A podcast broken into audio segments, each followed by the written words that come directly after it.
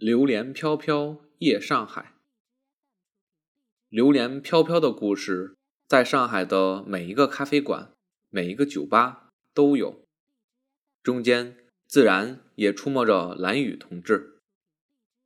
不知道是电影看多了，还是生活在剽窃电影，在酒吧和咖啡馆，我经常会疑心，神色不一般的女郎和男郎是那群非常的人类。她们漂亮，用最时尚的姿势侵入人心。经常，她们还显得格外纯洁，印证的是戈达尔的信念：金钱关系是人与人之间最纯洁的关系。最重要的是，他们在夜晚的姿势有一种职业性，这让他们区别于挥霍白日金钱的人。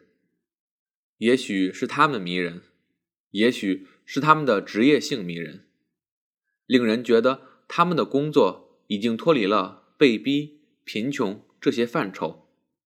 他们好像是因为热爱自己的职业才滞留在夜上海，因此他们更不再是周旋歌里的他，笑脸迎。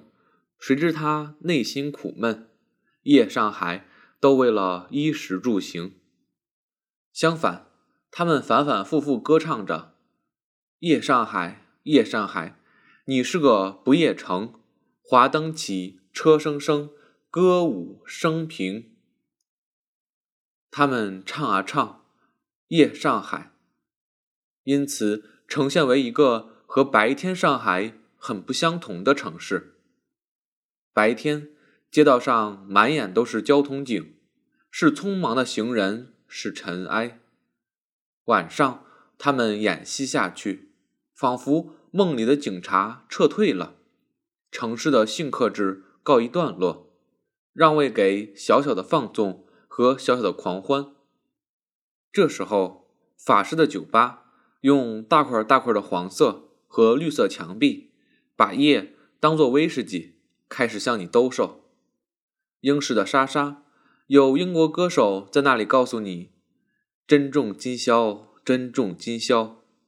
美式的棉花俱乐部有玛格丽特鸡尾酒，让老顾客夜夜回头。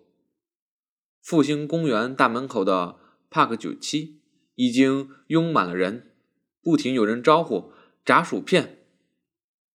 爱喝啤酒的人集合在汾阳路的宝莱纳，这里的鲜啤号称全上海最好，要不是。突然冒出一个新天地，桃江路上的欧玛丽的歌手会唱得更起劲儿。但是新天地出来了，地道的上海加上地道的全球化，所有的时尚元素亲密的合作，连这里的 Starbucks 也气派非凡。和他们形成对比的是茂名南路上那一串老上海风格的咖啡馆和小酒吧。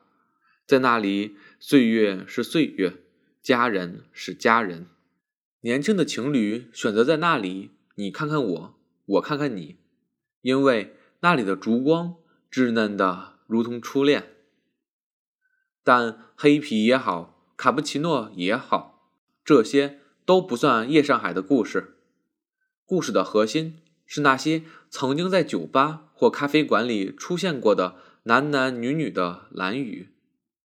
仿佛我们年轻时总爱去学校后门一家乱哄哄的小酒吧，特别渴望有一个冷冷的风尘女郎从桌旁走过，她的衣裙擦过我们的桌边。